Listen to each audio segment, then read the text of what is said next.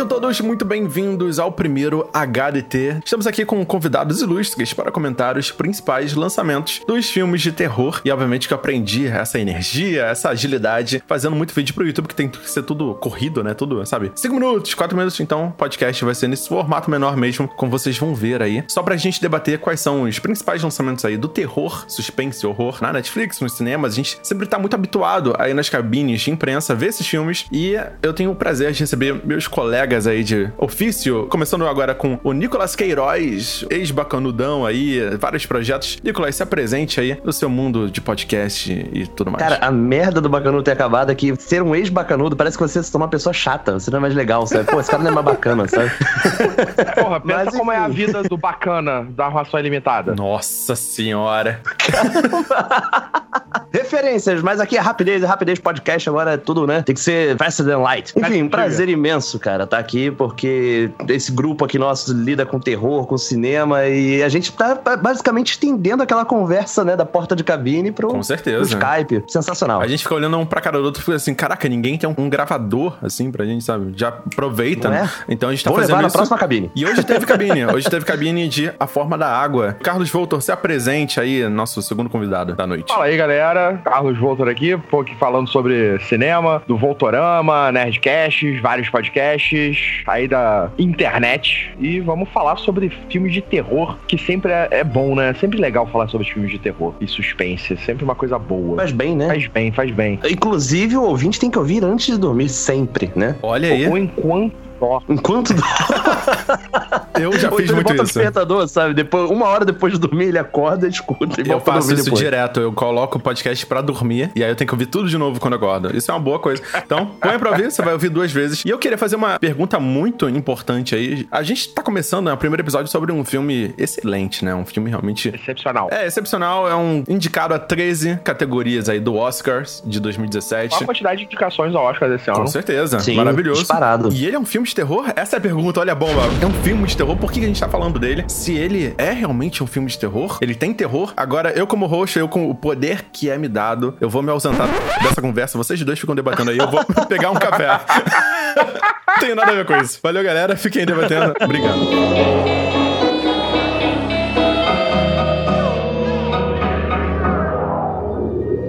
Começando com Nicolas Queiroz. Cara, o que, que você achou? Qual foi a sua experiência depois de ter terminado de assistir o filme? Qual foi o sentimento que ficou? Tio Del Toro, o que, que foi, assim, sair dessa experiência cinematográfica pra você, Nicolas? Cara, eu, eu digo que assim, no meio do filme, uma hora de filme, eu tava um pouco perdido ainda se eu tava ali entrando mesmo, ou se eu ainda tava um pouco incomodado, né, com as coisas que estavam sendo apresentadas. Só que quando acabou o filme, eu falei, nossa, é aquele filme que eu preciso discutir com alguém. Eu preciso conversar, eu preciso falar, eu preciso, sabe, ouvir mais opiniões a respeito. E é um filme sensacional, porém, terror, terror, eu acho que eu colocaria nos primeiros minutos. Porque há um quê de você não tá entendendo, e eu acho que isso tem muito a ver com terror também, sabe? Claro, né? Todo filme que você não tá entendendo que seja terror.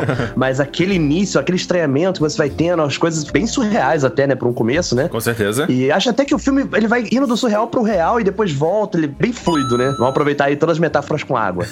Mas eu, eu acho que o terror tá muito presente no início. Terror, terror mesmo, sabe? Até o final do episódio, cada um vai ter que fazer uma analogia, né? Um trocadilho aí com coisas relacionadas à água. Opa, já ganhei. Então, olha aí, Nicolas abriu. Essa é uma excelente ideia. Voltor, qual foi o seu sentimento ao- sair do cinema? Cara, eu achei o filme lindo. O filme é, é maravilhoso. E realmente, ele não é um filme de terror. Ele tem ali um quê de suspense. Tem uns momentos assim de. Tensão, né? suspense, de tensão, que são fantásticos, mas sinceramente, eu coloco esse filme como um conto de fadas. Olha aí. Então, vocês dois estão me dizendo que eu apelei pro primeiro episódio bombar, fazer barulho, né? Todo mundo tá falando desse filme, Oscar e tal. Vocês estão falando que eu escolhi um filme que não era de terror pra gente abrir esse episódio, esse novo podcast aí, apelando. Eu estou apelando. A resposta é sim, eu estou fazendo exatamente isso. Mentira. Não, não, Mentira. não é, porque tem um pequeno, um pequeno grande detalhe no filme que faz ele ter uma relação clássica com filmes de terror, que é o monstro. Exatamente. Que é o monstro da Lagoa Negra. Exatamente. É, é nitidamente o monstro da Lagoa Negra transportado por um conto de fadas. É sensacional isso, achei maravilhoso. Antes da gente continuar com essa linha de raciocínio, vamos dar a sinopse pro pessoal que não tá ligado ainda. Se você não tá ligado, o que você tá fazendo aqui? Vai ver o filme. Vai ver o filme, né? Mas vamos dar a sinopse pro pessoal que não tá ligado o que que se trata esse filme. Vamos lá.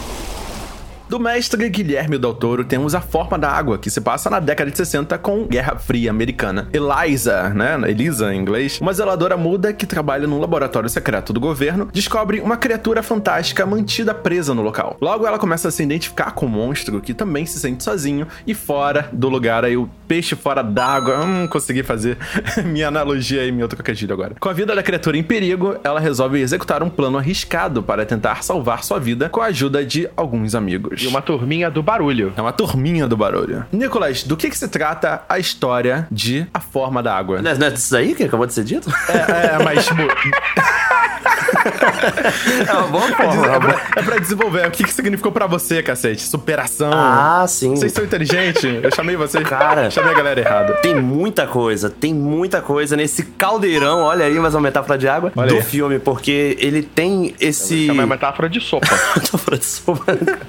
ele, tem, ele tem esse quê de conto de fadas, aquela coisa bem clássica, mas ele vai muito além disso, porque ele tem características que eu acho que rompem muito com a forma como os contos de fadas são contados, né? Como eles são clichês na nossa cabeça, e isso não necessariamente é algo negativo. E eu acho que é uma história, sim, de diferenças, é uma história de superação, não sei se é o termo, eu acho que é uma história de, de amor, é uma história, um romance de pessoas diferentes, de seres diferentes, né? E como que você pode superar todas as adversidades, a cultura local, a Na sociedade. verdade, é a história dos excluídos. É, o Grito dos Excluídos, né? É uma história de superação em todos os aspectos. É a superação em- perante a sociedade, os costumes, a cultura daquela época, né? E que, obviamente, tem reflexo até hoje, né? Eu acho que é aquele filme que vai fazer pessoa hoje, 2018, parar pra assistir e falar: é, tem coisa aí que não mudou tanto, não, sabe? É, ele tem essa relação dos personagens. Você pegar todos esses personagens, você vê que todos os personagens são solitários. Todos os personagens no filme, eles têm um quê de solitário. Até o vilãozão do filme, que é o chefe de segurança da empresa, ele é um cara solitário que ele, tipo, você vê a relação dele em casa, com a família. Ele se sente, tipo, diferente, fora, excluído de como a casa funciona. Ele não sente paixão pela mulher. E aí ele tem a coisa com ela dela ser muda. Você tem um amigo dela, é um gay que não sabe se assumir, que não conseguiu achar o caminho dele na vida. Você tem o cientista que é um espião russo, mas que se sente excluído dos dois lados, tanto do- dos russos quanto do lado em que ele tá trabalhando. Então você tem que todos os personagens ali, eles trabalham um pouco essa coisa da solidão e do fato deles não serem bem vistos ou aceitos no meio que eles vivem. Isso eu acho que é um dos pontos do filme que eu acho sensacional, porque todos os personagens sofrem do mesmo problema, né? E, inclusive o monstro.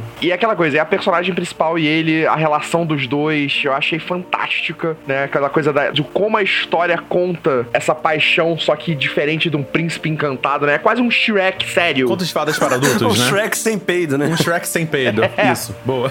Shrek sempre. É tipo, que você tem ali o amor pelo monstro, né? É a bela e a fera, só que pra adultos. De uma forma mais fria, quase como o gelo que se forma da água. Boa analogia. Isso foi uma coisa que eu até conversei com o Voltor antes, né, nos, nos bastidores. Eu falei assim, cara, eu até entendo quem tá falando, quem tá tão irritado, assim, tá confuso de como que esse filme tá favorito de uma opção de coisa, né? E não achou isso tudo. É porque muitas das pessoas vão pro filme do Oscar esperando aquele drama mind blow, sabe? Aham. De fotografia homérica com milhões de pessoas, sabe? Coisa assim muito mirabolante, né? E não, é um conto de fadas. É assim, é uma estrutura que você tá muito habituado, você já viu antes. Só que você tem que se ater às nuances em que ela é feita, né? Caramba, é um conto de fadas com violência gráfica, sabe? Com sexualidade, com uma série de fatores que não são comuns a ele e que funcionam. Eles, né? Eles entram em sintonia. E isso é sensacional. É por isso que ele tá ali, E, sabe? e o filme, se você for pegar um- alguns pontos, você vê que ele é muito musical. Muito, ele tem ritmo, né? Ele é um filme quase musical, ele tem um. Tem uma cena La La Land, né? Vamos colocar aí. Tem, É, tem, tem a tem. cena do, Uma homenagem. musical foda. Mas você tem isso já desde o início do filme, com a, a brincadeira dela com os filmes, né? Isso. O, o fato da personagem principal morar em cima de um cinema. Isso é muito legal, Ela ser né? apaixonada por filmes clássicos, por musicais. O sapateado, né? Essa coisa toda né, o também. sapateado.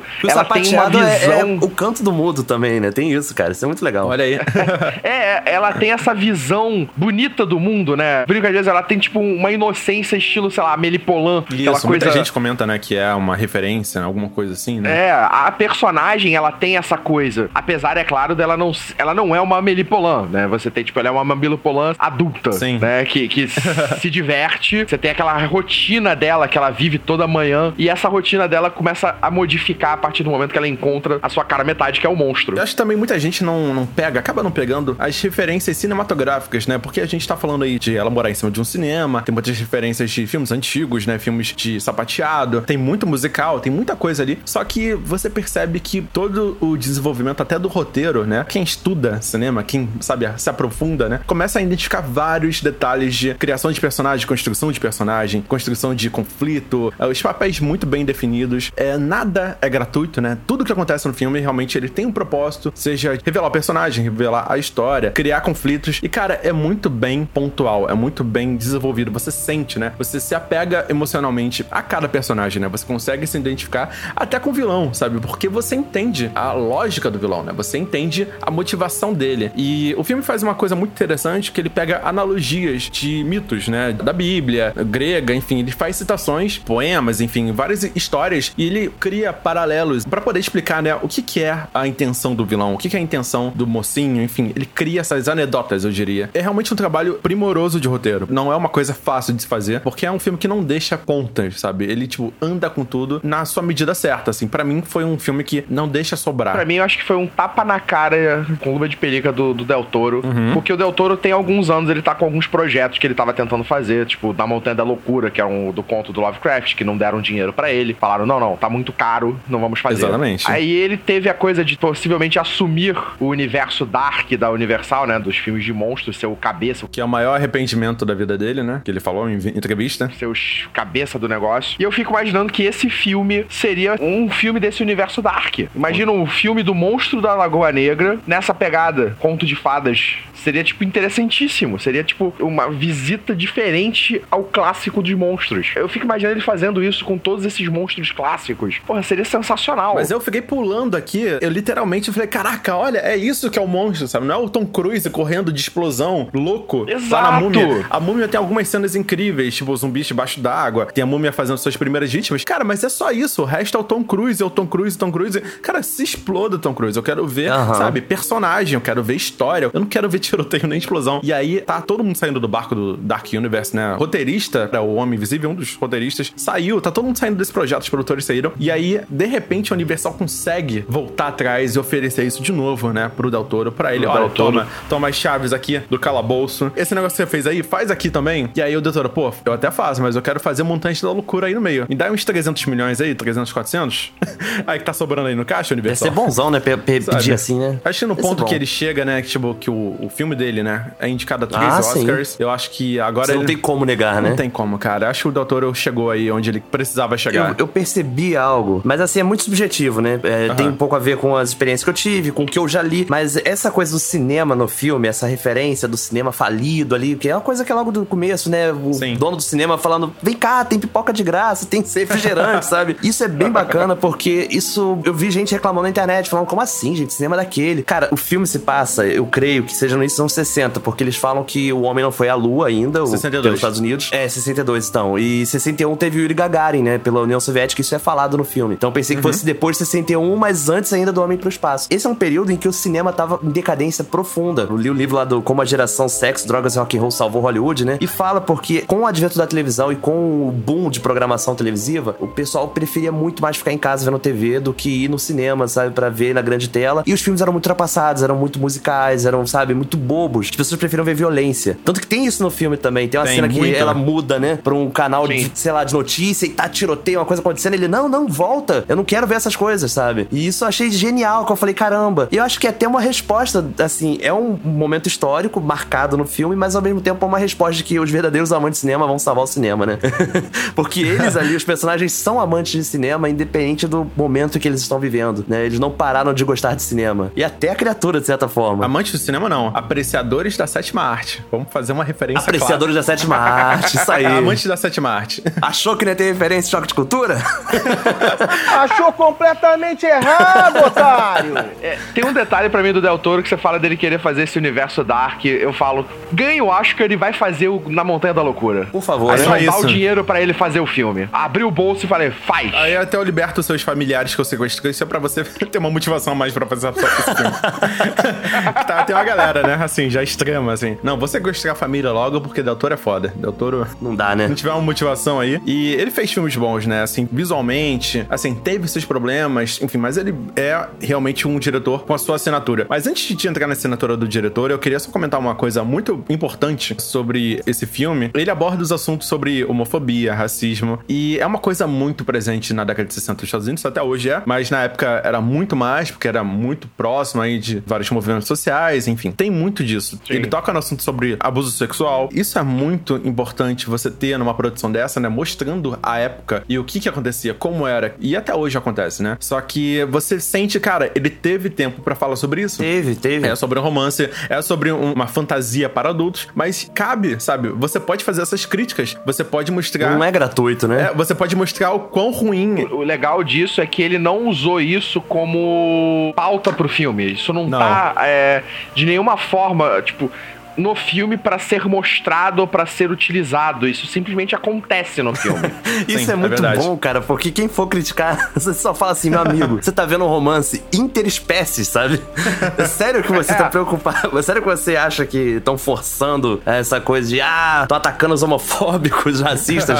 Não, imagina, é um, é um romance E interespécies, isso- só isso. Mas e isso tudo faz parte dessa temática do filme, até pro vilão. Até pro que vilão. é aquela coisa de novo, de que todos os personagens, todos os personagens dentro da história são isolados por alguma coisa. São segregados por Isso. alguma situação. Seja por serem homossexuais, seja por serem negros, por ser mulher, por ser muda, por ser um Por monstro. ser pobre, né? Também tem, tem isso também. A, a questão social é bem importante também. A forma do carro, né? Essa coisa toda dele ostentar. Isso é bem legal também. Toda essa relação de todos os personagens tá ali e isso é mostrado dessa forma, que é bem atual, sem ser forçado. Isso ficou muito bom no filme. importante. Indispensável, eu diria. Indispensável. No momento que a gente vive, principalmente, é indispensável e sempre que puder ser usado, né, sem forçação, sabe, sem gratuidade, sabe, é simplesmente porque fazia parte e ajuda a gente a entender melhor o contexto da história.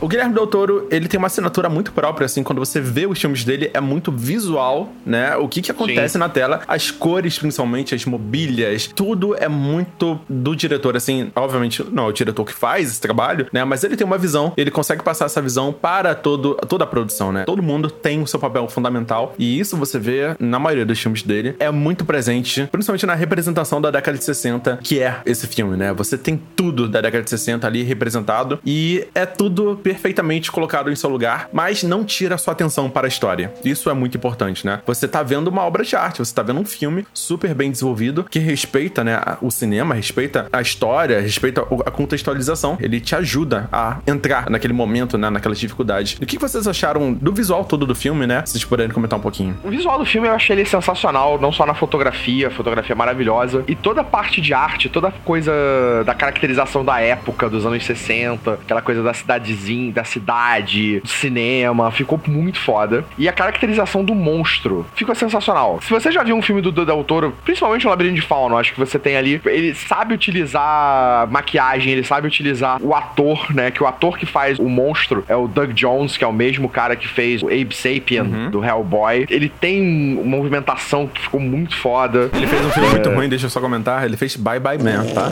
Não quer diga seu nome, mas vamos apagar isso da história, né? Vamos apagar da mente.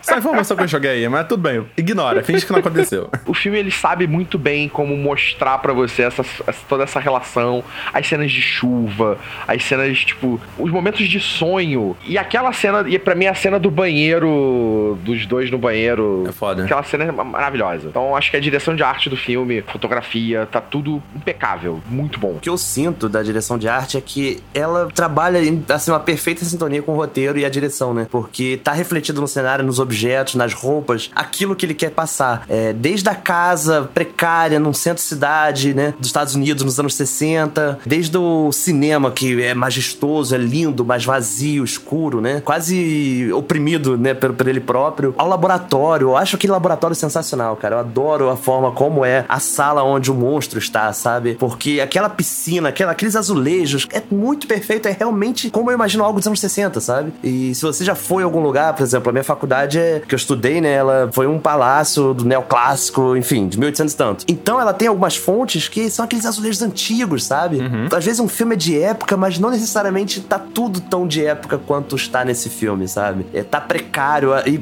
nada melhor do que você colocar zeladoras para mostrar isso, né? Mostrar os banheiros, os mictórios, o laboratório. E tem aquele quê de filme conspiracionista, né? E acho que o laboratório reflete muito bem. É, falo bastante do laboratório porque, obviamente, né, o filme tem uma porcentagem de cenas ali muito grande e, e ele reflete muito bem pro que o roteiro queria expressar. Eu acho que eu espero de uma direção de arte, sabe? Surpreendente, assim, a qualidade de produção mesmo, né? A produção desse filme, eu acho que foi um trabalho de pesquisa muito primoroso. Conseguiram reproduzir o metal meio desgastado, né? Aquelas tendências de carros, tendências de cores, né? Tem um quê de publicidade, né? Porque um dos personagens está envolvido com isso. Se você parar pra olhar, ele vai saltar e você vai ver os detalhes e você acredita, cara, naquele universo. Eu acho que é o mais a importante. A mudança, né? É, é. Você falou agora esse lance da publicidade, realmente me lembrou que é bem interessante, né? A mudança da, da, publicidade também, dos designs, né? As cores, né? As cores, e tá tudo mudando, tá mostrando um mundo de transformação, porque década de 60 pra cultura norte-americana é realmente o turning point, né? É, você uhum. pegar algo feito nos anos 50 e algo no final dos anos 60, caramba, parece que tem 30, 40 anos de abismo. Eu só sabe? vi Mad Men, a é série, muito bizarro. que mostra isso muito bem. Sim, sim. Mostra isso muito bem.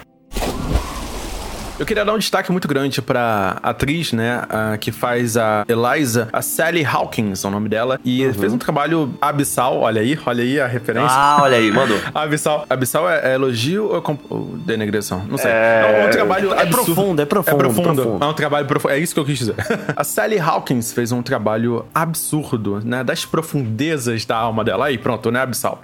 das profundezas da alma, que, cara, eu fiquei chocado com a força da atriz, né? Todos os atores, vamos colocar assim, cara, desde a coadjuvante que tá concorrendo ao Oscar também, a Octavia Spencer. É, os, dois, os dois coadjuvantes estão concorrendo, a Octavia Spencer e o Isso. Richard Jenkins. Exatamente. Né, estão concorrendo ao Oscar. Apesar de eu achar que eles não levam, mas eles estão muito bem no filme. Principalmente o Richard Jenkins. A participação dele é sensacional, que ele é o amigo gay dela, que é um artista que tá perdendo espaço. Sim, então ele tá é sendo velho. excluído no trabalho, ele é excluído na vida pessoal. E ele tem a realização ali no filme quando ele decide entrar nesse no mundo dela que é tipo, eu tô sozinho e só tenho você. É, e, isso é Ele é bem é tridimensional, é ele. Ele é bem tridimensional, ele tem. Ele é muito. Né, você tem momentos dele e você consegue acompanhar essa curva. Não desmerecendo a Zelda, eu acho que a personagem dela também é muito boa, mas talvez ela não tenha a mesma profundidade que ele, mas é um filme. E às vezes ele dá uma sensação de ser uma série, sabe? Porque é, é tanta verdade, coisa que quiser mostrado que você fica, caramba, isso realmente foi só um filme, sabe? E é um filme curto pro que ele tá mostrando. Duas horas, né, de duração, é muito Duas horas. curto. É engraçado que hoje é curto duas horas, né? Antigamente era loucura. É, exatamente. É loucura. E eu acho que realmente a atuação sensacional. A, a Sally Hawkins também foi indicada ao Oscar pro Blue Jasmine, né? Em 2013. Uhum. E foi acertado porque ela expressa muito sem dizer nada com a personagem sendo muda. E na cena de delírio onde ela diz algo, você. Eu fiquei balbuciando junto, sabe? Eu falei, uhum. caramba, cara, que impacto, sabe? Me puxou pra dentro do filme de uma forma inesperada. E, nossa, o olhar dela, né? Ela tem uma coisa muito pudica no início, você fica assim, ela é muito. Parece que ela é, é sofrível, a personagem. Sim. Que ela não tem muito o que conquistar, sabe? Mas caramba, quando ela se volta contra o diretor do laboratório, sabe? Todos esses momentos, você sente um poder tão grande vindo daquela pessoa que você quase não consegue desassociar a imagem da atriz com a personagem, né? Basicamente. Você, eu acho que por um tempo eu vou olhar para essa atriz e vou achar que é a Eliza, né? é, enquanto ela não mudar o cabelo, né? Enquanto ficar o mesmo cabelo, não vai dar pra desassociar, não. Nem um pouco.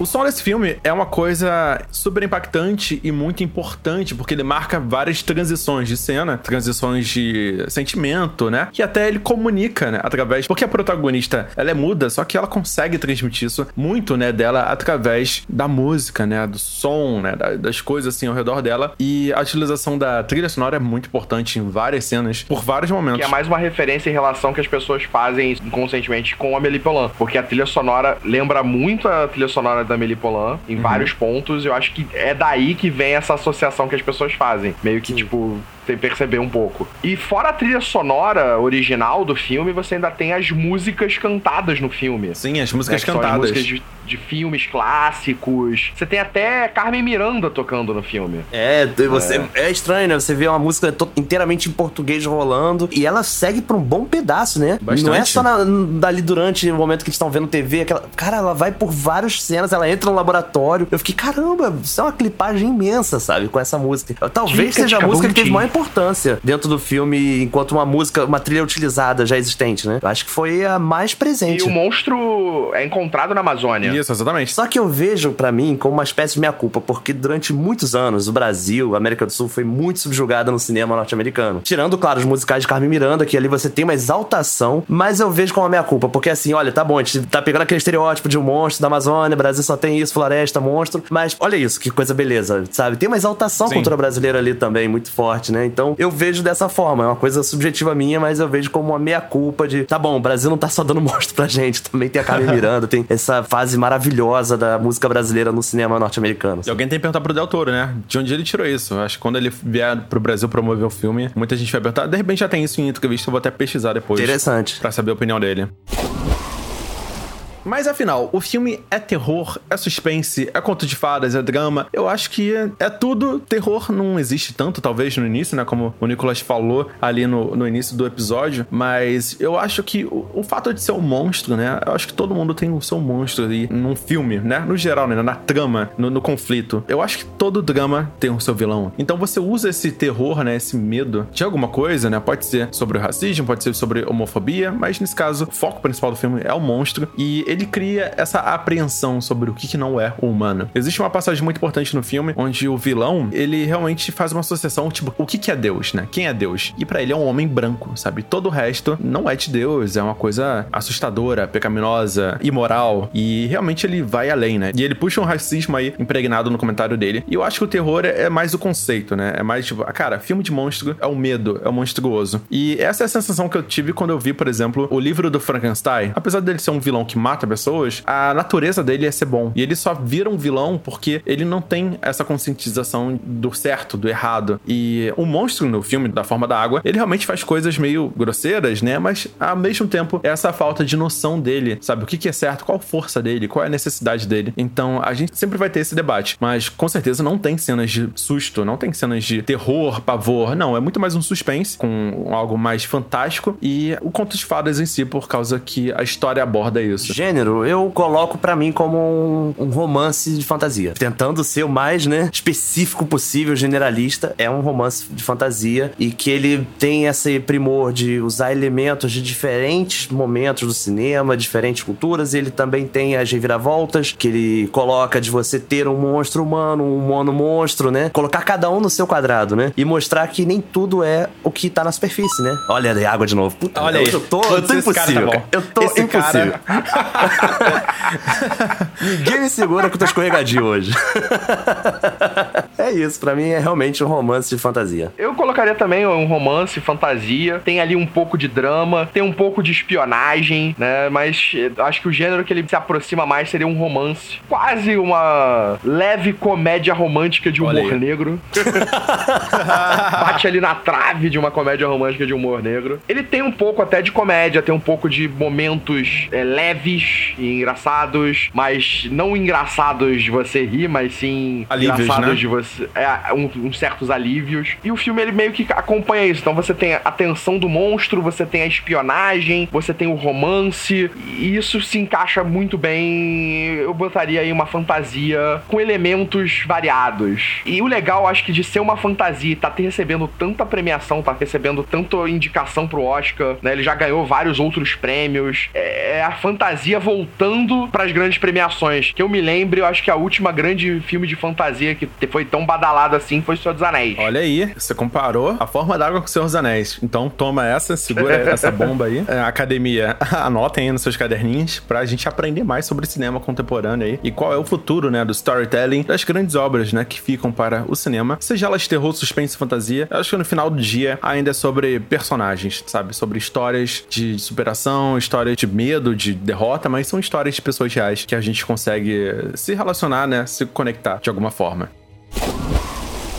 Vamos dar uma nota final pra esse filme. Então, pra mim, A Forma da Água ganhou 4 de 5 peixinhos dourados fora da lagoa, ali saltando ali, vivos, na mata. Essa é a minha nota, 4 de 5. Qual é a nota dos, dos senhores? Eu acho que eu vou ficar naquela indecisão e vai ser 4,5 de 5 Splash Magikarp, porque o filme é sensacional. Eu acho que é difícil não dar uma nota 5 até pra esse filme. Porém, pode ter alguma coisa de ritmo. Eu sinto que tem uma parte do filme que você se afoga um pouco, olha aí. E eu fico um pouco. É, eu acho que o ritmo na parte musical, no início, quando as coisas estão caminhando para você tentar entender tudo que tá acontecendo, e na sequência final, são muito bem construídos. Porém, há um tempo ali em que as coisas começam a ficar meio emboladas, demora a acontecer e você, sabe, fica. Talvez esse seja o 0,5 que faltou pro quinto splash do Madcare.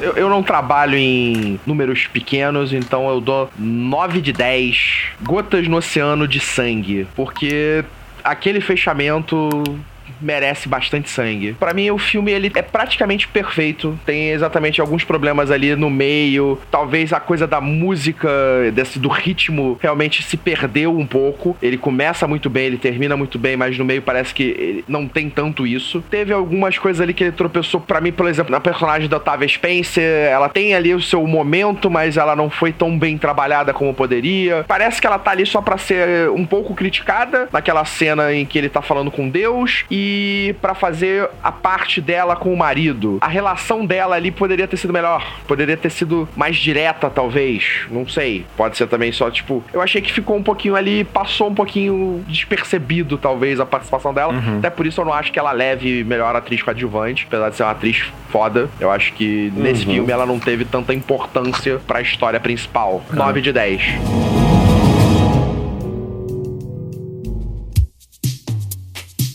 E agora estamos na reta final do episódio. Queria agradecer demais a participação de Nicolas Queiroz, onde a gente pode encontrar o senhor aí nas internets. Muito obrigado, o prazer é todo meu. Muito feliz poder falar desse filme, porque não tem como, cara. Você sai do cinema com vontade de falar com as pessoas a respeito e saber a opinião delas. E o podcast é um exercício maravilhoso para isso, né? Então, quem quiser me encontrar, pode me encontrar no Twitter, no Instagram. Só botar Nicolas Queiroz, Queiroz com S, porque eu não sei, minha família registrou dessa forma, então vai ficar assim. Por enquanto, não tenho muito link para você encontrar encontrar além das redes sociais, mas em breve teremos coisas bacanas aí, muitos projetos. Não é não, seu voo? Bacanudos? Opa, opa. Ó, oh, bacana. eu não consigo só pegar a palavra bacana, não tem jeito. Desculpa, gente. E eu queria também agradecer a participação de Carlos Voltor, um brother aí nosso de gravações, participações. Voltor, onde a gente consegue te encontrar nas suas internet aí? Vocês conseguem me encontrar no Rio de Janeiro. É, não, não, peraí. Vocês melhor conseguem não, melhor me... não. melhor não, melhor não. Oh, se for vocês conseguem me... Dá, dá, dá é, Exatamente, melhor evitar. Mas vocês conseguem me encontrar em qualquer rede social. Carlos Voltor, é, Instagram, Twitter, arroba Carlos Voltor, Facebook Carlos Voltor. Só seguir por lá. Eu tenho também um canal no YouTube chamado Voltorama, que você também pode dar uma seguida. Tá um pouquinho assim, esporádico exatamente devido a esse mesmo projeto que estou fazendo com o Nicolas. Então, é só me seguir lá e aí com o tempo a gente vai fazer um especial do Oscar, né? A gente vai estar tá falando ao vivo sobre todos esses filmes do Oscar e sobre a apresentação do Oscar no dia. Então, acompanha que a gente vai ter mais novidades. E com isso eu queria só deixar o último recadinho. A gente tem agora uma campanha do Apoia-se. Olha aí, vocês, não sei se olha, vocês estão sabendo, olha, olha aí. E lá você vai ter a oportunidade de fazer parte aí do nosso grupo, né, que fala sobre terror, não só o grupo do Facebook que é aberto a todo mundo, mas a gente também tem um grupo do WhatsApp e tem algumas coisinhas a mais, sorteios mensais. Você pode ver conteúdo antes de todo mundo, você pode ajudar a gente a, a escolher os episódios e com certeza vai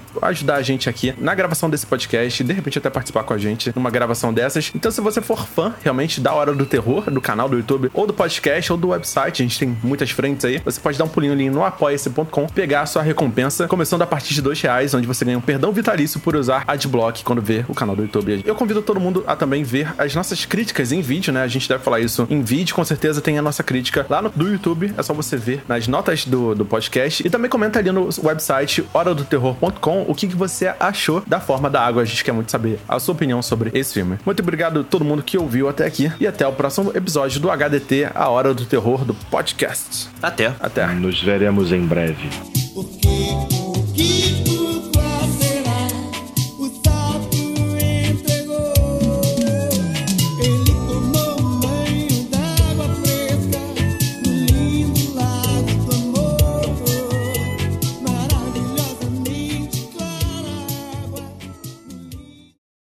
Com a vida da criatura em risco, ela com. Nossa, deu uma aviadada aqui no, na voz, peraí. deixa, eu, deixa eu tentar de novo. Gente, o, o nome vai ser HDT. Alguém tem algum nome melhor do que esse? Eu não sei. É, cara, você pode Mas- passar. Agora não tenho. Tem, um- é, tem um pod- momento, tem um podcast chamado Whispers in the Dark, que eu achei irado. Só que é americano e já está É, em sendo usado. inglês fica legal. Irado. Em português, sussurros no escuro é... Sussurros, é, é trash. É tipo Zé do Caixão, só que para novatos. For dummies. Cara, vamos de HDT mesmo, Hora do Terror Som mesmo. da noite, o som da escuridão. Não, eu- eu- aí eu fico com Hora da- do Terror mesmo. Tô pensando, não, tô jogando Vai ter voz também, né? Que nem muita rádio usa, né? A voz de alguma coisa. A A, voz vo- do terror. a voz- voz do terror, não sei se é legal. A Não sei. voz do horror. Horror. Com aquela língua presa. A voz do horror. Que horrível. Horror. Horror.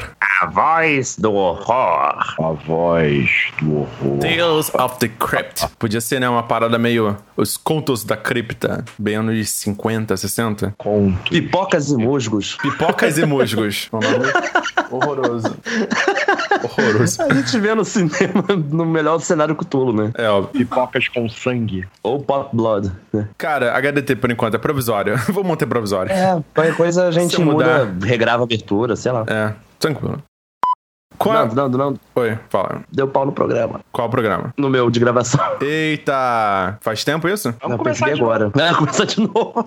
Não, mas você tá O captando o áudio, o Eu tenho- áudio geral? Eu tenho backup também. Não, pera, é sério? O meu parou. Caralho. Gente, vocês estão. Essa porra é terror, cara. Caraca, é, é o espírito. Você É tá gravando espírito. isso, Nando? Eu tô gravando, Isso com aqui já virou um extra já, né? Olha aí. Se eu dar um stop aqui na, na gravação e ver se tá rolando ainda, porque de repente não captou nada, né? E aí o É programa pra gravar da- conferência, eu fantasminha, não faço ideia mais, cara. Tá zoando a gente.